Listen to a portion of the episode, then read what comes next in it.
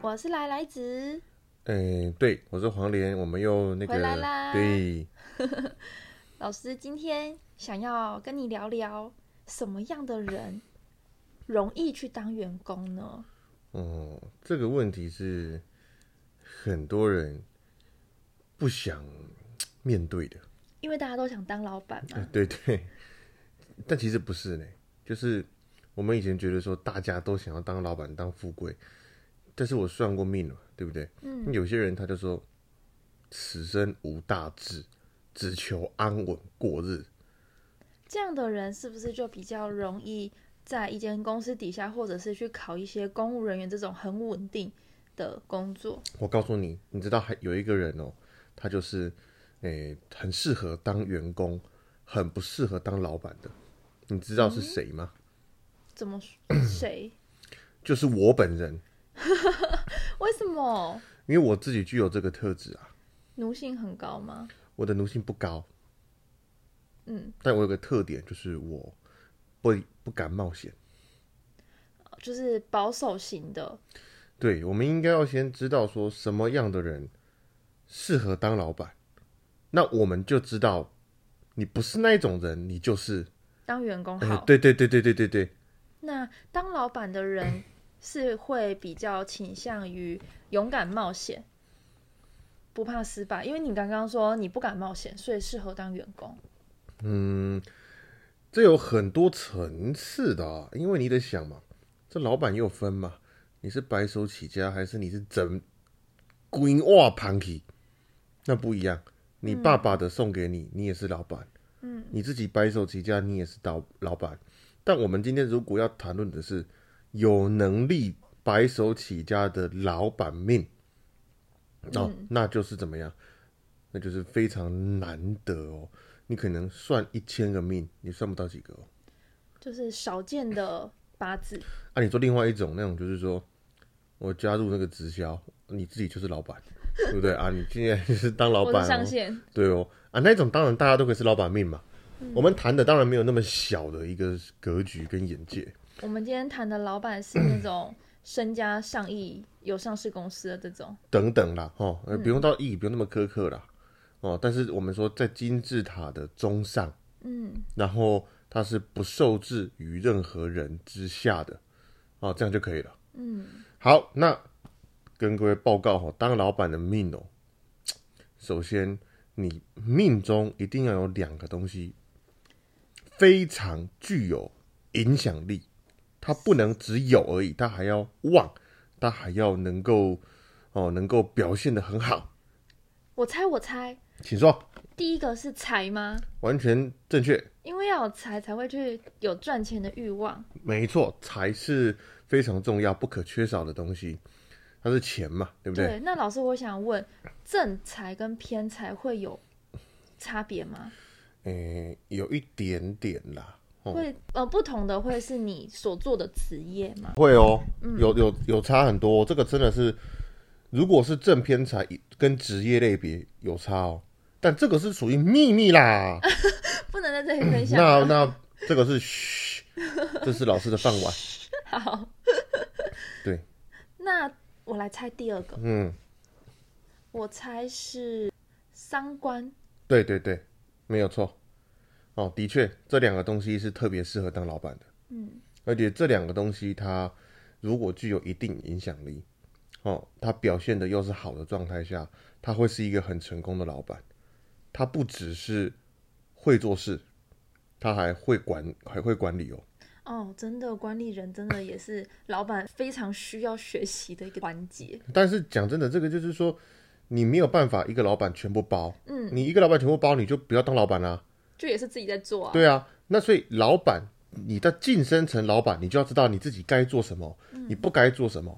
老板有一个别人不会有的思维哦，就是说，他一旦把责职职权往上攀升，哦，我现在是，呃，譬如说我是这个员工，那我突然变成这个主管，他就很清楚了、哦，我现在就不是做事，我是要管人了。嗯，他很清楚的，他不是说哦，我还在前线去做事，然后你再往上升一阶叫老板，哦，你老板你就要知道把对的人放到对的位置做他应该要做的事情，所以你变得是在管人与管位置，对，所以他们就不能够再说，哎，我是老板，但是我又放不下我手边的工作，我要自己下去做，那你当不了好老板。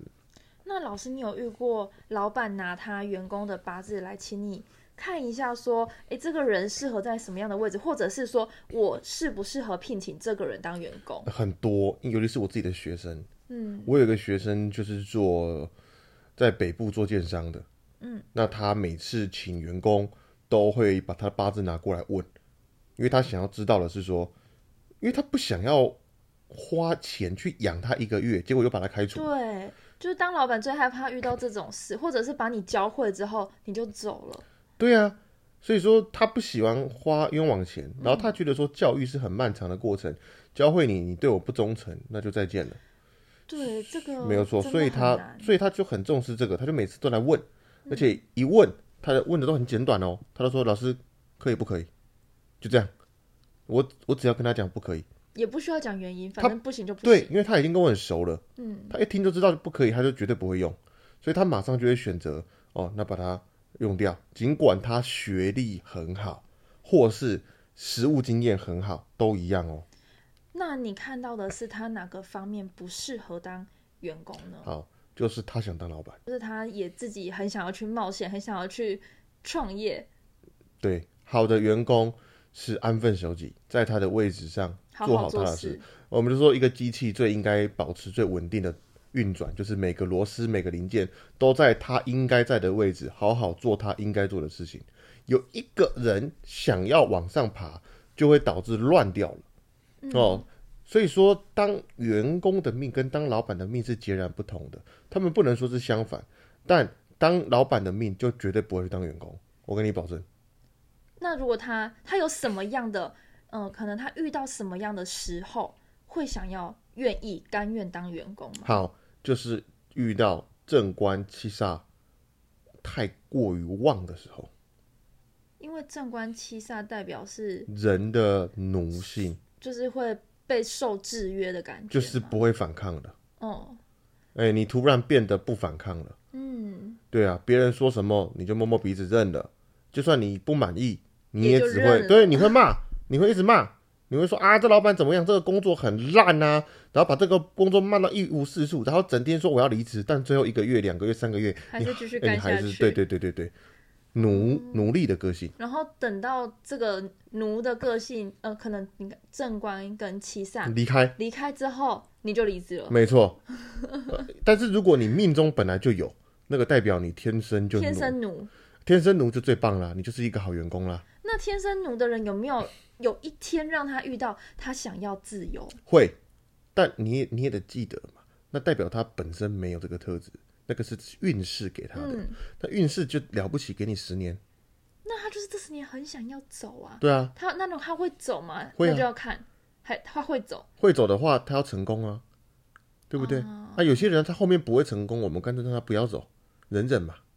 然后忍个十年。不是所有想当老板的人都当得成老板啊。嗯，对呀、这个成败哦，都是应该怎么讲？很多环节不是说哦，我想当老板，我想去创业，每个人都想，然后大家都说哦，那我我就不干了。然后你以为大家都会成功吗？十个成功不到一个，嗯，剩下八九个全部又开始找工作了。对啊，所以说本来就是这样子。那好比你，你一定也遇过什么差不多类似的事情吧？真的，我以前就遇过，就是我在认识你之前，在一个前前我在前公司上班的时候，就是那种标准工时非常长，薪水非常低，然后也没有休假，因为休假你就是在家里上班。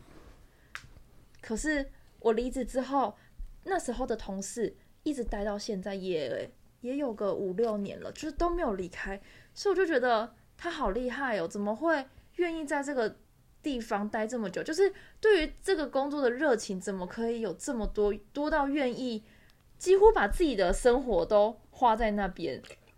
因为我觉得，如果对我来说，如果很累的话，但有赚到钱，就还可以平衡一下自己的心里，就想说算了，我就是很累很累，可是我有一笔钱，但是这个工作就是没有。那好问题是，那一间公司苛刻吗？苛刻的意思是指有没有不符合劳基法？诶，如果以工时来算，当然是没有啊。那有没有给你加班费？他说这个是我们这个是那个怎么讲？责任制。我们责任制的话，没有办法算加班费。我是不是刚出社会很笨啊？对，没有错。那所以说，这个就是奴奴性的运势走到了。那奴性的运势走到了，自然就会这个样子。那所以，我如果奴性的运离开我了，我就离职了。你也不一定会离职，你只是那阵子你就不会那么的唯命是从，可是，如果在人家底下做事，你要怎么样不违命是你就从？开始会反抗。但是要到离职，代表你有一个决心，那个决心是你再也不想过这种日子。那那个决心就是八字里一个很重要的东西，那个也是个秘密，也是秘密。我正想问说，离不离得成怎么看呢不？行，那秘密啦，哦，所以是看得出来离不离得掉。当然知道啊，嗯，哎、离不离得掉当然知道啊，因为你得想嘛，你这个东西奴性如果是命中就有的，代表你天生适合就是被奴役。哎、这么讲确实超难听，但是事实，天生就有的，不就是你在八个字里面看到有正官七煞是这个意思吗？那也也也不全是有这么简单，就不用来学八字了，对不对？嗯，那当然是他们的表现要是到位的，那这样子这个人他就是一个，你你不能说他喜欢被奴役，应该是说他也不想要干什么事啊。反正他在这个环境里也过得很舒适。对啊，他觉得说，哎呦，我，嗯，有时候有些人哦，你跟他说，哎呀，你表现的很好，我要把你提拔成经理。啊，不用不用不用，我在这个位置就好。对对对对对，就很奇怪，他不要，他不想要跳脱他的舒适圈呢、啊。没有错。所以有很多人哈，他们的思想就是说，安分守己就好了，是吧？一个月领三万块，他也挺开心的，反正他这辈子什么也不缺了。反正吃吃吃得饱，饿不死就可以了。对，所以他也没有人生的大志。你跟他谈什么理想啊、钱财、环游世界，他不会希望说他要完成这个理想，他要耗尽他人生中这么多时间啊、冒险啊，他就没有那种狼性。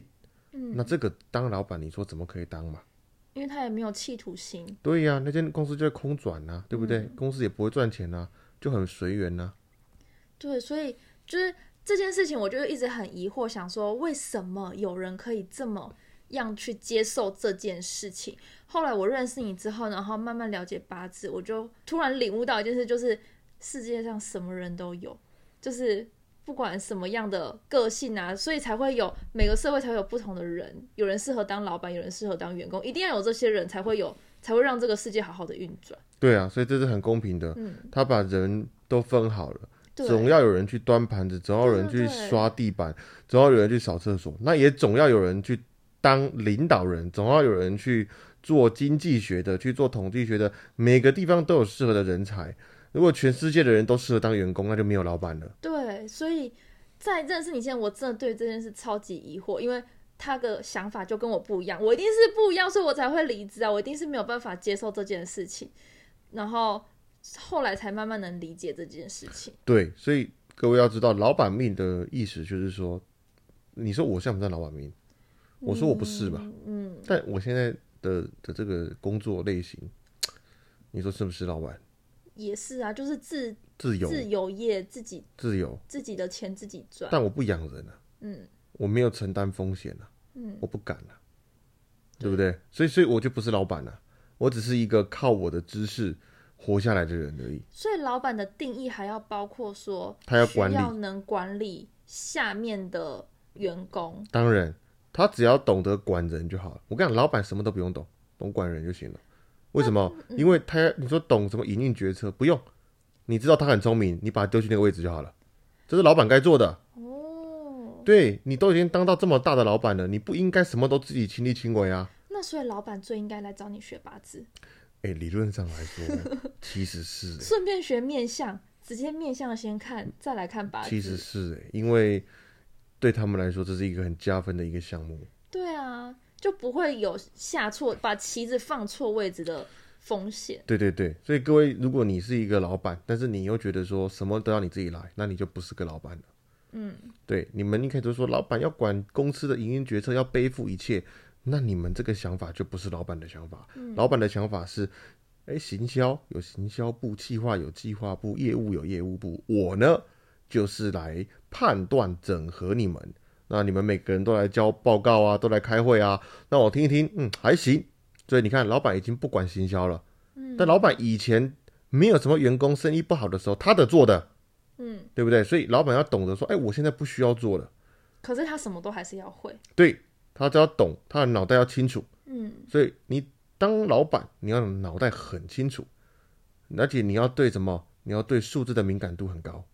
嗯，老师，那什么样的八字脑袋会比较好？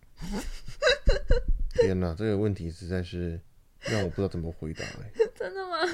嗯，因为什么叫脑袋比较好？就是嗯、呃很会变通，不会死脑筋，嗯，也不是说很会读书，因为不一定会读书。他在做决策或是当老板的时候，他的脑筋就动得快。首先他的八字吼，脑筋要动得快的，他的时商吗？正印偏印要很少。嗯啊、正印偏印是非常缓慢的东西，嗯它会拖垮你。它是那你长懒懒谋的大虑，长谋大虑，就是比较沉稳嘛，它是那他一种思考比较久。想一百年以后，嗯对，就人要人无哦，远虑必有近忧，对不对？嗯，你可以想，远虑就是什么印心，正印偏印有的东西叫远虑，就是一直想以后可能会发生的对对对，事情。所以它已经是太远了，那就不是灵机一动该有的东西。嗯，对，所以其实你说没有啊，他们反应也很快啊，不对，他们反应其实没有很快，他们为什么会有那个很快的反应？那是因为早在做这件事之前，他就他已先经想想了，好了，没错，在这件事的很久很久以前，他就已经思考到这个时候他要怎么对反应。他想好每个可能性了，哦， 他想得很远，他想到你想不到的，他预判你预判的预判，原来是这样。所以本来就是这样子，所以印星就是一个很善于思考的，那嗯他也是一个非常适合当谋略家，所以硬心比较旺的人适合去当公司决策，就是嗯，出一些企划案的人吗？印星是是善于谋略，你就把它丢在相关部门就好了嘛。嗯你说要脑袋很灵光，灵光跟谋略那不一样的。谋略你得带着什么心机，你得带着非常呃宏观的角度。那那灵机一动不用，你就是灵机比当较下感觉属于创意马上类的。对，你就马上嗯突然，它很快的。那公司最适合这种谋略型的，这种是 CEO E 了，嗯他们要看很长远。嗯 CEO 不是老板哦，嗯，所以说位置螺丝要放对位置，这个机器运转的才会漂亮。人对了，公司做事就对对了。所以做事前先做人，嗯，就是先把每个小螺丝放到它该在的位置，这样整个公司运转起来就会非常的顺畅。但如果只要一个地方错了，整整个运转起来就会 K K 住了，对呀、卡住了。没有错。所以以前我们这个学问是用来选那种呃选贤与能用的，对啊，那皇帝应该也会用这个来选他的大臣吧？他不会用这个选，他旁边那个人会你说负责看星星的人， 之类啦， 哎、啦，国师对啦，国师帮国他师看懂这个啦，此人可用否？哦，此人不可用。那以前老师，你知道以前我考科举考上之后，会因为面相而被刷掉吗？我告诉你，以前有一关吼，呃，要以前考那个是怎么样？他有是什么申言书判吧？就考什么判判案啊，嗯，然后考什么说，呃，皇帝跟你讲话，你不要说皇帝讲河洛话，结果你听不懂，对不对？申言书判，他有一关就是在谈你的那个你的样言貌，行举止。哎、哎你的样貌，嗯，啊，真的有人就被刷掉啊，啊，钟馗啊。哦，怎么这样？ 啊，我跟你讲，这是事实啊。嗯对啊，所以有你没听到有一个字叫“其貌不扬”哦，嗯他在形容人长得不好看、啊、嗯，对啊，啊，不好看的人未必心不好看，那心搞不好很好啊、对啊，所以你说面相学，它并不是在看美丑，嗯，对，是在看你的个性，然后适合，当然不是啊，面相学很深奥的。真的假的？嗯，那改天有机会请老师跟我们分享嘛？哎呀，这个好没有问题，面相学的部分可以开个五六集啊。这么多可以哎、讲，你把鼻子、眼睛、嘴拆巴、开来耳朵，哎，猜一猜，是不是不一样的？就是其实不是我们主观的审美越漂亮就会越好，当啊然啦、我记得老师之前有跟我讲，这个很有趣。之后我要请老师跟大家讲这个，就是其实不是长得帅或者长得美的人，他的命运就很好。好的是他搭配的适当，就跟我们的八字一样。对呀、也有那一种很漂亮的女孩子，在古代她美女美若天仙，结果怎么流流落什么在烟花之地，嗯哦，坠落红尘之间，就也也啥事干不了啊。嗯，对啊，她也不是成为皇帝身边的人啊。不是成为妃子，也不是成为但皇讲真的啦，有时候看跟你一起看那个宫廷剧， 那些妃子真的有些也长得真的不是怎么好看啊。不要这样。你有看过真实版的吗？我看过，那更可怕了。对呀、他们已经现代版已经很漂亮了。 对，面相学是一个很重要的宣认，但嗯它其实比较不好用的，因为现在人会会整容了嘛，哦所以那那整容看会改变他的运势吗？这个不行，这个我们要下次谈，哦，这个很复好，杂，很复杂。非常就像我复杂记得我我一直很想要去纹眉，但老师就一直跟我说，你那个真的要慎选。那老师要是画的不好，你的整个运就衰掉了。也不到衰掉，但真的眉毛吼是兄弟宫啊，这个下次再谈。下次再真的要，我觉得对这个也一定要跟大家分享，因为现在十个女生应该有八九个一定有去做眉毛吧，但是真的。不是每个老师都那么会画眉毛，即便她画的漂亮，可能也没有那么适合你。所以有老师学这个纹眉的，跑去学面相，但我觉得很需要，因为眉毛真的很重要。就跟学去看，就跟房仲去学风水一样，嗯，这这个是一也个蛮复重要呃这的这真的很重要对啊，哦。他可以直接边带客人看房子，然后边跟他介绍这一间的风水如就何。还有那种做保险去学算命的，保险也很适合啊就，跟你讲哦，你看你明年这个有车关哦，绝对要买，你买绝对需要。我们这种人买保险是稳赚耶，尤其是我自己。嗯，我你你应该认识我到现在，你都没有看过我买保险，对啊，但是你有一天只要发现我去买保险，你我就知就道了。我就要当心了。对，因为我买车祸的，你就知道啊，这个要要要注意了。我很清楚我会不会啊，所以我都不买保险，我用保险费一定赔啊，嗯，你不会赚回来啊。精明也是。好哦，那谢谢老师今天的分享。没有错，这是一个员工与老板命的，哎、我们说简短的一个分享而已。嗯，但并没有细论。好，我期待下次我们来聊聊面相。啊，面相可以再再说，因为我觉得这个东西比较变得是只可意会不可言传、哦，对啊，毕竟各位观众搞不好边听边看镜子，然想后说看不懂我。到底是长什么样子？对啊，重点是面相很多是综合起来看的、嗯，那你眼睛好看，你其他不好看也不搭。好吧，那我们再聊聊有什么主题，如果有观众想要听的东西，也都可以跟我们分享哦。好了，各位晚安。拜拜。